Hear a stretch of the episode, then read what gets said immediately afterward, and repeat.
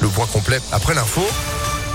Et c'est avec Sandrine Ollier. Bonjour Sandrine. Bonjour Phil, bonjour à tous. À la une, ce nouveau convoi humanitaire qui part aujourd'hui de l'agglomération lyonnaise. Sept personnes vont partir avec l'association Casque Appui qui réunit des pompiers de Lyon et du Rhône, deux médecins, un infirmier, quatre pompiers qui vont prendre la direction de la Moldavie pour rapatrier et soigner des blessés de guerre.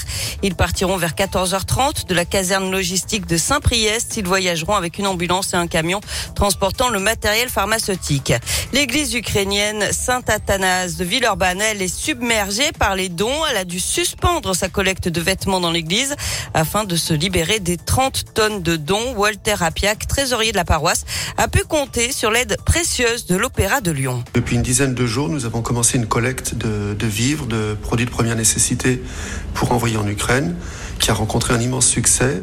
Nous avons déjà expédié plus de 20 tonnes de médicaments, de vêtements. L'Opéra de Lyon et son partenaire Transmanutech nous ont fait une, une offre extrêmement généreuse. Ils nous mettent à disposition deux semi-remorques qui vont partir à leurs frais de Lyon, de Corba, où ils ont un entrepôt, jusqu'à la frontière entre l'Ukraine et la Pologne. Et ensuite, nous avons des partenaires en Ukraine qui vont passer la frontière, qui viendront récupérer tout ce que les, les deux camions vont décharger et qui achemineront le tout jusqu'en Ukraine. Et pour les aider, la mairie de Villeurbanne étudie toujours la possibilité d'ouvrir un local dans le but de poursuivre la collecte.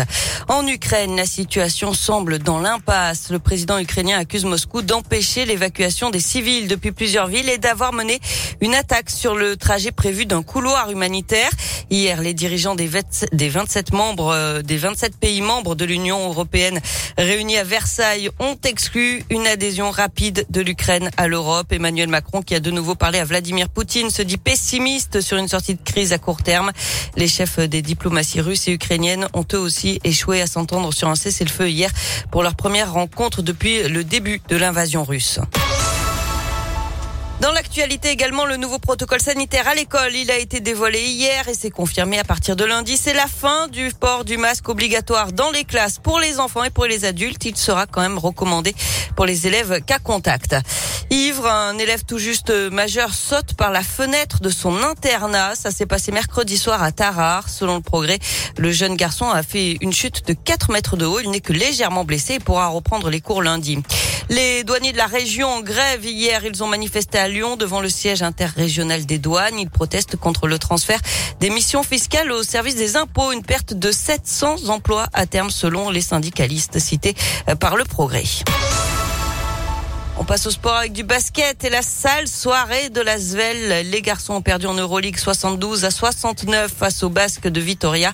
Euh, pas mieux pour les filles en Eurocoupe. Là aussi, défaite 77 à 64 contre les Turcs de Mersine.